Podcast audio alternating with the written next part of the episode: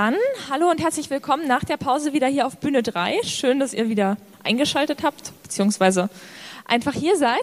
Wir haben jetzt hier für den nächsten Talk da Ulf Burmeier, äh, Jurist mit Kernthemen Verfassungsrecht, Strafrecht, generell Telekommunikation, informationelle Selbstbestimmung, informationelle Freiheit und außerdem der Vorsitzende der Gesellschaft für Freiheitsrechte, die genau hier heute präsentiert wird. Und entsprechend natürlich auch die Vizevorsitzende hier, Nora Markert, auch Gründungsmitglied und natürlich Mitglied der Gesellschaft für Freiheitsrechte und Juniorprofessorin für öffentliches Recht und internationales Recht in ja, Hamburg. Tut mir leid. Und äh, die beiden sind heute hier, um Hacking Karlsruhe oder Klagen für die Freiheit vorzustellen, die Arbeit der Gesellschaft für Freiheitsrechte, die sich eben für mögliche Verletzungen von Grundrechten, von Minderheits- und manchmal auch von Mehrheitsrechten in Gesetzen dagegen stark macht und eben das, indem sie dagegen klagt. Und da möchte ich auch schon an euch übergeben. Bitte schön. Ja, danke und herzlich willkommen. Herzlich willkommen zu unserem Talk.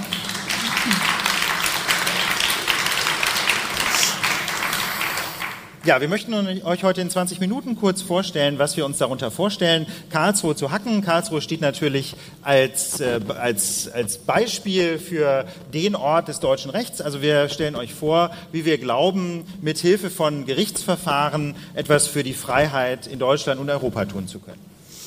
Genau, wer ist die GFF? Ihr seht jetzt hier unseren gesamten Vorstand äh, und äh, Secretary General. Das sind einmal der Ulf und ich und äh, Volker Tripp den ihr vielleicht von der DigiGes kennt. Und Malte Spitz ist unser Secretary General, auch ein alter Kämpfer im Datenschutz. Ähm, wir sind insgesamt 30 feste Mitglieder. Das ist sozusagen die, der Circle of Trust für die, für die äh, Klagen, die wir führen. Vor allem haben wir aber über 600 Fördermitglieder inzwischen. Da sind wir sehr stolz drauf, denn unsere Arbeit muss finanziert werden und Fördermitgliedschaften und Spenden sind die Art, wie wir im Wesentlichen unser Budget bestreiten. Wir haben aber eben auch äh, institutionelle Förderungen. Das sind insbesondere Anschubfinanzierungen gewesen, zum Beispiel vom Chaos Computer Club von Netzpolitik, von der Bewegungsstiftung, von den Open Society Foundations.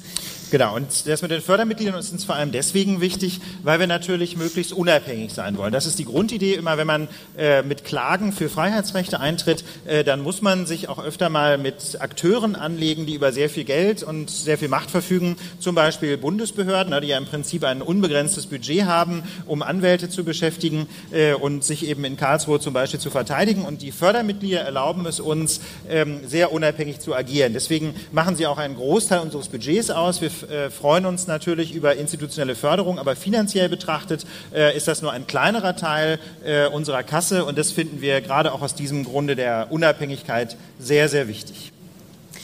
Ähm, was machen wir? Wir machen strategische Prozessführung. Wieso heißt die jetzt strategisch? Äh, klagen kann ja erstmal jeder. Manchmal braucht man auch nicht mal einen Anwalt dafür. Strategische Prozessführung heißt für uns, dass wir eine langfristig, langfristige Strategie verfolgen für die Grund- und Menschenrechte. Das ist der Bereich, in, in dem wir tätig werden wollen.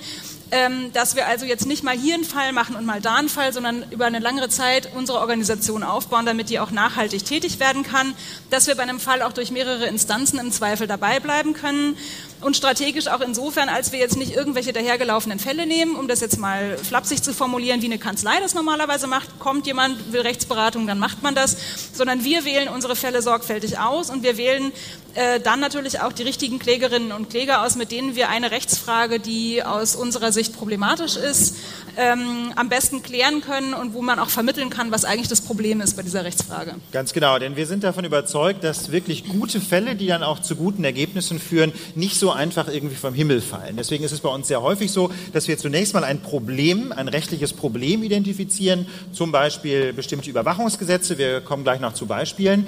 Und dann, wenn wir dieses Problem gefunden haben, dann suchen wir gezielt Menschen, die dieses Problem besonders überzeugen, zum Beispiel vor dem Bundesverfassungsgericht geltend machen können. Das heißt, wir bauen die Fälle, wir warten nicht darauf, dass sie irgendwie um, äh, auf uns zukommen.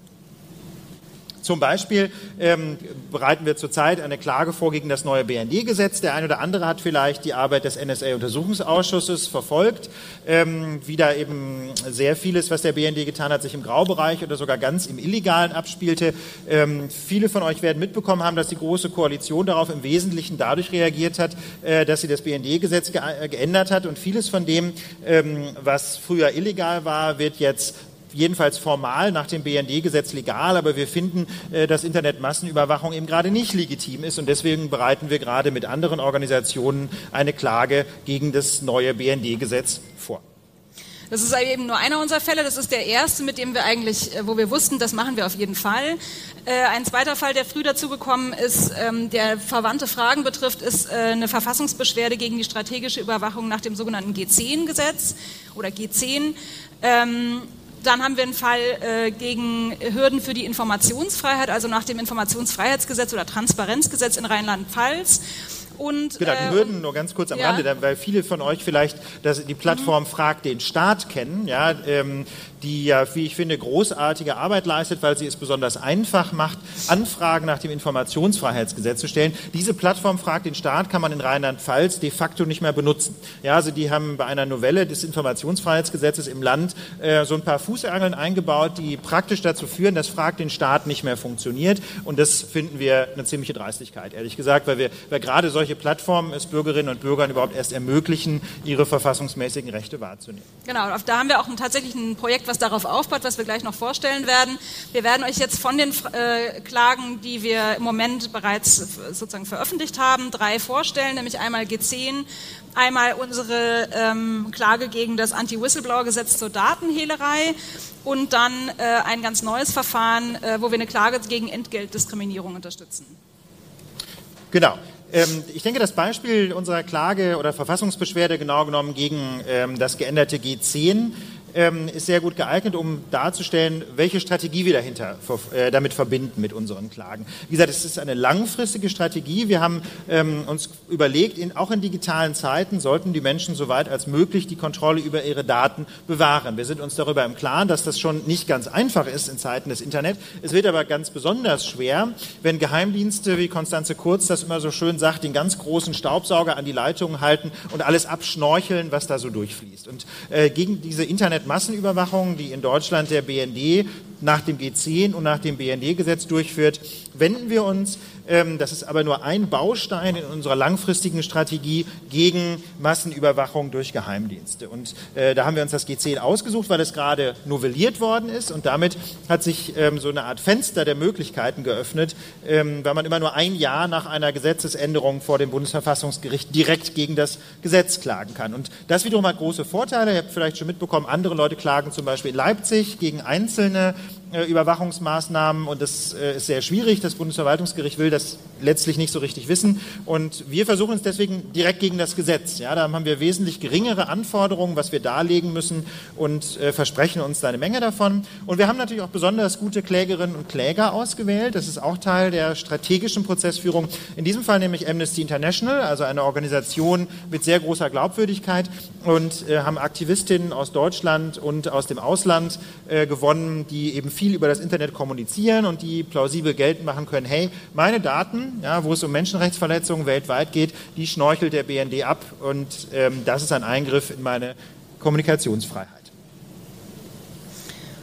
Ähm, das Beispiel Datenhehlerei, da geht es um die Pressefreiheit. Äh, da geht es darum, dass hier ähm, mit der Datenhehlerei eine Strafrechtsreform verabschiedet worden ist und auch eine Reform im, äh, in der Strafprozessordnung, was, durch, was Hausdurchsuchungen angeht, ähm, die es für Journalisten und Journalistinnen, gerade investigativ arbeiten Leute, schwierig macht, mit Whistleblowern zusammenzuarbeiten und für die Whistleblower vor allem auch schwierig macht, äh, darauf zu vertrauen, dass ihre Informationen geschützt sind, zum Beispiel vor Hausdurchsuchungen und ähm, so. Das Problem sozusagen Hehlerei ist, wenn man was Geklautes weitergibt und äh, die Idee ist quasi, Daten kann man auch klauen zum Beispiel Steuer-CDs und so. Da, so hat man sich das eigentlich überlegt. Aber natürlich Whistleblower, wenn die was runterladen vom Server und an Journalist geben, sind das auch geklaute Daten, die dann, äh, wenn die entgeltlich weiterverarbeitet werden, zum Beispiel ähm, dann äh, problematisch sind. Und da sind verschiedene äh, Gruppen rausgenommen aus dem Gesetz, die geschützt werden sollen. Der Gesetzgeber hat das schon gecheckt, dass das ein Problem sein könnte, aber hat es nicht ordentlich gemacht. Und insofern ist es ein wirklich problematisches Gesetz, wo wir ähm, gesagt haben, dagegen müssen wir vorgehen ähm, und haben auch hier äh, tatsächlich eine direkte Verfassungsbeschwerde. Also wir sind direkt nach Karlsruhe mit unserer Verfassungsbeschwerde gegangen, haben die da, Ulf ist direkt nach Karlsruhe mit dem Zug gefahren, hat die da selber eingelegt in den Briefkasten sozusagen. Ähm, Und auch da haben wir ähm, sorgfältig natürlich überlegt, mit welchen Beschwerdeführern, Beschwerdeführern arbeiten wir da zusammen. Da haben wir mehrere Investigativjournalisten, ähm, die aus so großen Reportagen, zum Beispiel Olympiadoping, bekannt sind ähm, und die ähm, für die CT arbeiten zum Beispiel und da mit Whistleblowern bereits gearbeitet haben und sagen, das werden wir vielleicht in Zukunft auch wieder machen. Und ein Projekt, was wir neu ähm, dazugenommen haben, äh, uns geht es natürlich auch um Nachwuchsförderung. Mhm. Das heißt, wir arbeiten hier mit der Humboldt Law Clinic Internetrecht zusammen. Eine Law Clinic ist, wenn Studierende schon im Studium dazu angeleitet werden, Rechtsrat zu erteilen und dabei was über Grund- und Menschenrechte lernen und gleichzeitig sozusagen schon Kompetenzen entwickeln, das auch gerichtlich durchzusetzen.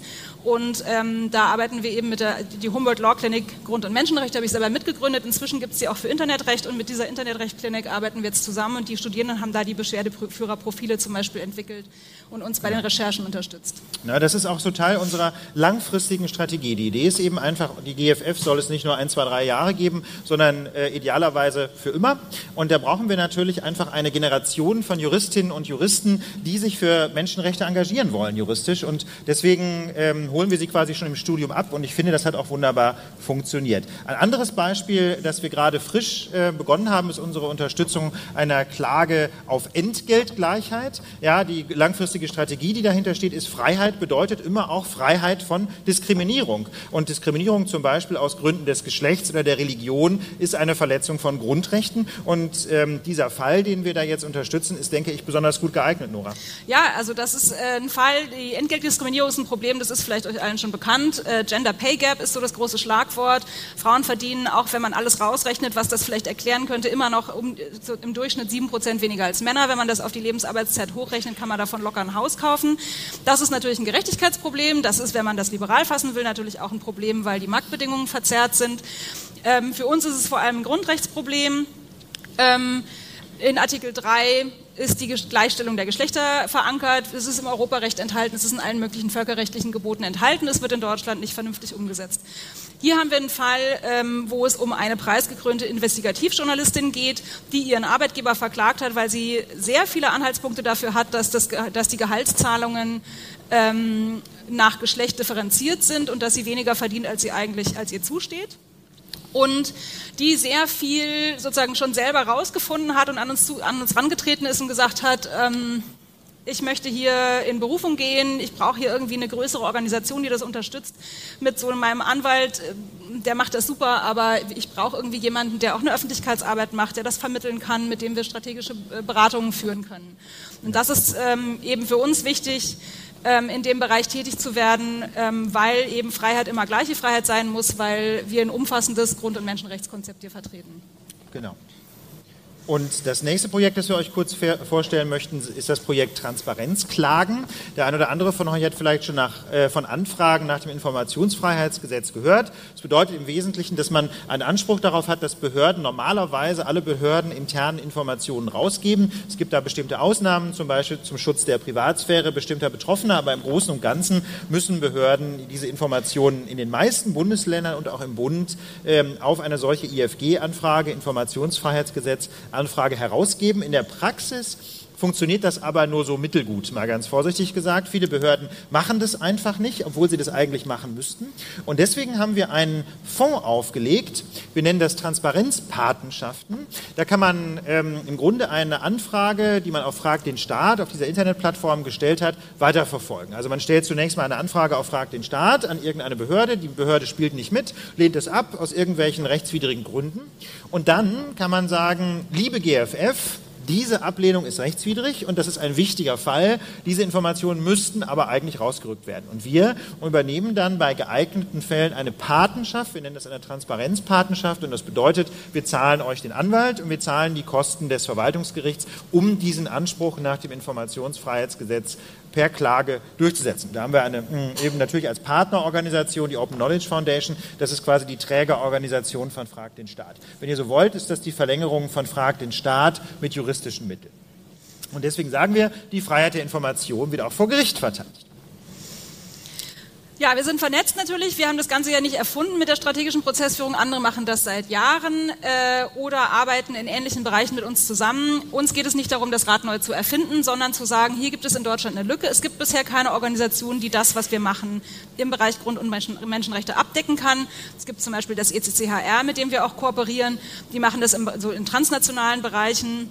Aber die haben wir natürlich auch gefragt, wollen wir, können wir das bei euch ansiedeln? Da haben die gesagt, das finden wir super, solltet ihr auf jeden Fall machen, aber das passt bei uns irgendwie nicht rein, das ist genau. zu viel. Und das gilt auch für die anderen Organisationen, ne, die wir hier auflisten. Also wir, äh, die Idee stammt ja vor allem aus den Vereinigten Staaten. Da kennt ihr vielleicht Organisationen wie die Electronic Frontier Foundation oder die American Civil Liberties Union, also EFF und ACLU. Das sind so die beiden ganz großen, bekannten NGOs, die in den Vereinigten Staaten ähm, sich mit, mit äh, Klagen für Menschenrechte einsetzen.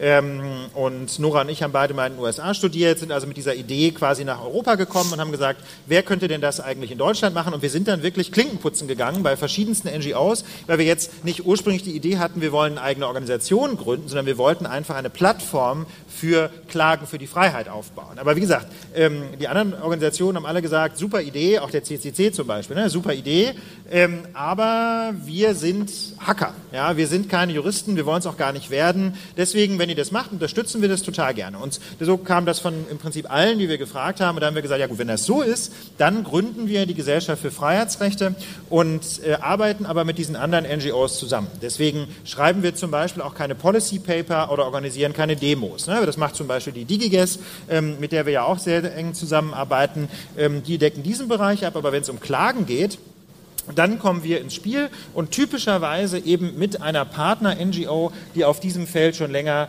ähm, unterwegs ist. Das hat zwei große Vorteile. Zum einen entsteht keine Konkurrenz, ja, weil wir einfach die Arbeit der anderen unterstützen und die uns Fälle geben, die, äh, die, wir, dann, äh, die wir dann durchziehen können. Und äh, zum anderen lernen wir natürlich auch wahnsinnig viel von der Expertise der anderen. Wir können ja nicht auf allen Feldern fit sein. Also zum Beispiel, ähm, jetzt ist ähm, die das Büro zur Umsetzung von Gleichheit, auch spezialisiert auf Antidiskriminierungsrecht, ja, Racial Profiling zum Beispiel.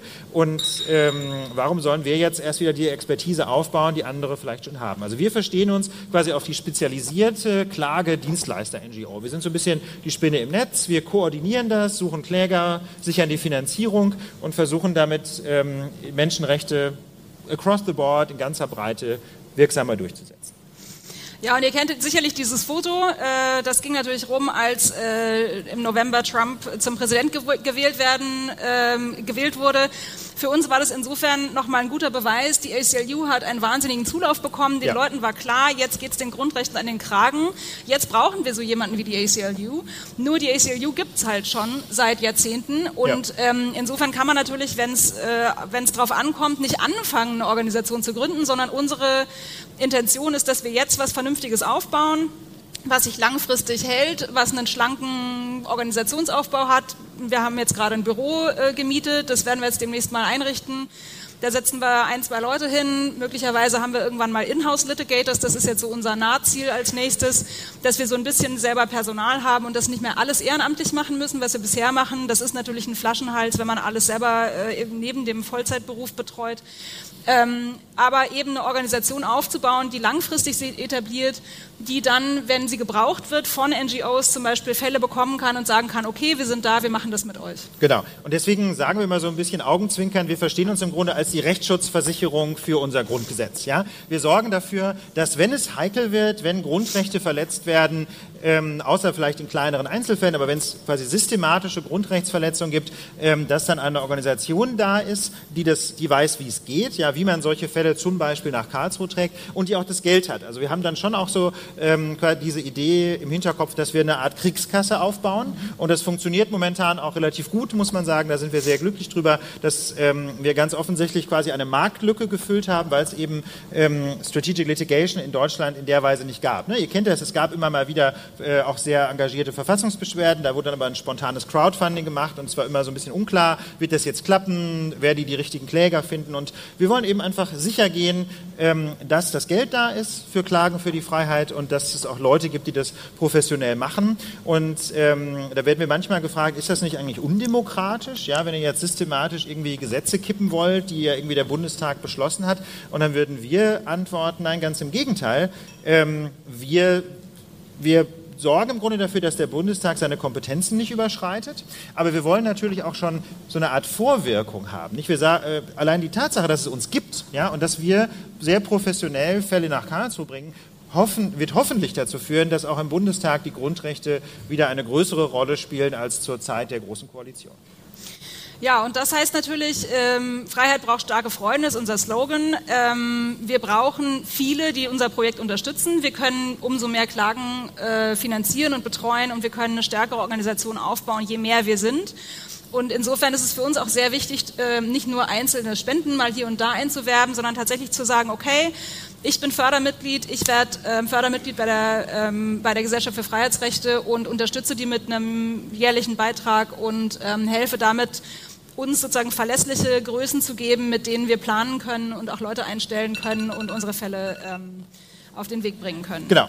Das, ähm, das, wäre, das wäre unser Ziel. Wir würden uns sehr freuen, wenn der ein oder andere von euch sagt, hey, das ist eine gute Sache, da mache ich mit. Wir freuen uns aber natürlich auch, wenn ihr uns Fälle vorschlagt. Ähm, dazu gibt es eine ganz einfache E-Mail-Adresse info.freiheitsrechte.org und wenn ihr mitmachen wollt, ähm, gibt es äh, eben diese Internetadresse freiheitsrechte.org slash join oder wir haben auch so ein paar äh, Totholz, Beitrittsformulare dabei, falls da jemand mitmachen möchte. Und wir haben natürlich unseren schönen Sticker, ja, Keep Calm and Go to Karlsruhe. Wer einen davon gerne hätte, hier vorne liegen ein paar. Malte hat auch noch welche zu verteilen. Äh, wir freuen uns sehr, wenn ihr sie mitnehmt und klebt und, ähm, und damit auch ein äh, Statement setzt für die Freiheitsrechte in Deutschland. So, jetzt haben wir noch zehn Minuten Zeit für Fragen und Antworten.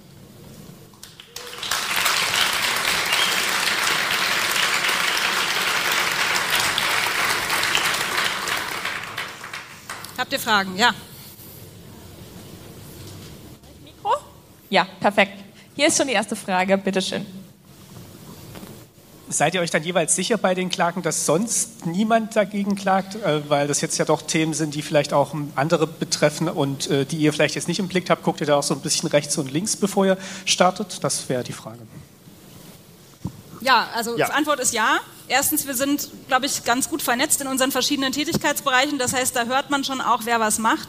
Ja. Inzwischen kennen uns die Leute schon auch und sagen uns Sachen von alleine. Aber natürlich geht es uns immer darum, wenn dann Koalitionen zu bilden äh, und eben nicht Sachen zu doppeln. Weil das, also Synergieeffekte sind das, worauf wir aus sind. Wir versuchen mit Organisationen zusammenzuarbeiten und nicht irgendwie äh, so einen öffentlichkeitswirksamen Effekt zu machen, dadurch, dass wir irgendwas zimmern, was jemand anders schon längst macht. Ja. Und ich meine, ganz ehrlich, äh, in den Vereinigten Staaten funktioniert das ja auch super. Ne? Da würde jetzt ja auch nicht irgendein, irgendein Verein einfach sagen, wir fangen jetzt mal aus dem Nichts an, irgendwelche Klagen strategisch zu betreiben, sondern die gehen dann eben je nach Themengebiet zur IFF oder zur ACLU. Und äh, der Plan ist natürlich, dass in Deutschland genauso klar ist, hey, ich habe hier ein Problem mit einem Gesetz, das ist eine Freiheitseinschränkung, ich frage jetzt mal die GFF äh, und die haben nämlich die Leute und idealerweise irgendwann auch das Geld, um dann diese Dinge durchzuziehen.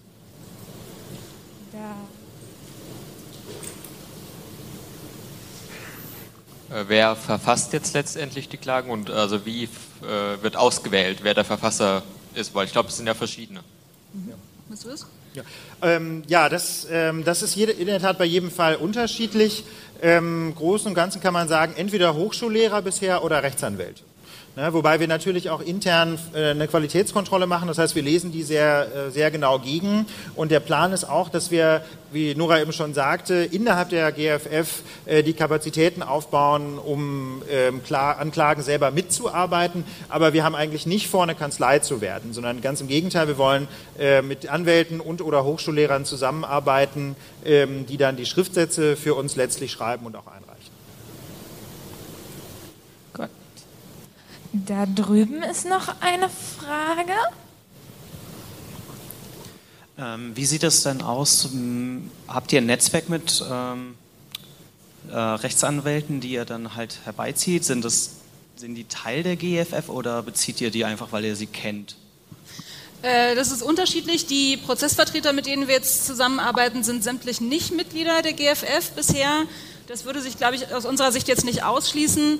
Ähm, das sind aber Leute, mit denen wir ähm, bereits Kontakt haben und die wir einschätzen können, dass die erstens eine vernünftige äh, Verfassungsbeschwerde schreiben werden, wenn wir denen das geben, die sich in dem Bereich auskennen, die da also Expertise haben und die auch verstehen, was für eine Art von Organisation wir sind und warum wir das Ganze machen und wie wir arbeiten. Ähm, insofern ähm, sind das Leute, die wir jetzt nicht irgendwie im Telefonbuch nachgucken, das sage ich mal so, sondern wo wir die so tried and tested sind. Ja, also um das Beispiel vielleicht mal zu bringen mit der mhm. G10-Verfassungsbeschwerde, da geht es sehr weitgehend rechtlich um Fragen, die auch im NSA-Untersuchungsausschuss Thema waren. Und da haben wir jetzt einen der drei Professoren ausgewählt, äh, die auch äh, als Sachverständige vor dem NSA-Untersuchungsausschuss ausgesagt haben, Anfang 2014. Das heißt, es ist einer der drei, ähm, die aus Sicht dieses Ausschusses am besten geeignet sind, das Thema zu beackern in Deutschland. Ne? Und die anderen beiden ähm, sind quasi ehemalige Verfassungsrichter, die keine Verfassungsbeschwerden schreiben, aus, quasi aus Stilfragen. Das heißt, den haben wir genommen, der dafür zur Verfügung stand.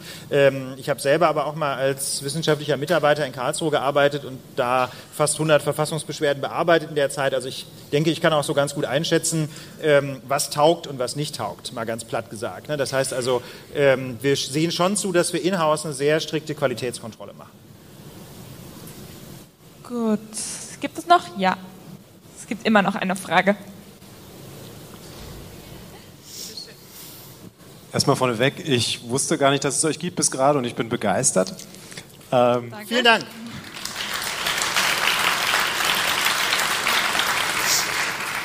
Ich kenne mich mit der Materie nicht aus. Wenn so eine Verfassungsbeschwerde durchgeht, die kostet ja eine Menge Geld, kriegt man das am Ende wieder, wenn sie gut ausgeht?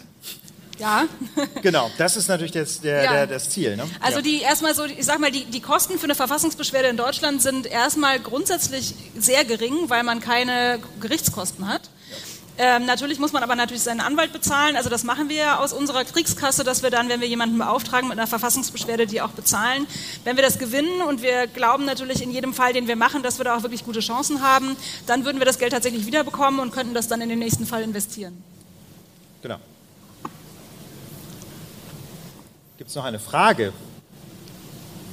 Da so, der. Ja, eine Frage ist noch. Ja. Sorry, ich muss einmal mal durch den Raum gehen. Jetzt bleibt natürlich die spannende Frage, wie viele Fälle habt ihr schon verloren? also, Dafür gibt es uns noch nicht lang genug. Wir haben noch gar keinen Fall verloren. Aber wenn man ehrlich ist, hatten wir auch noch keine Zeit, um einen zu verlieren. Also, Nein, aber ich, ja, ja das muss man ehrlich sagen. Also wir haben, äh, wir haben, also man kriegt ja aus Karlsruhe offiziell nicht so wahnsinnig viel Feedback.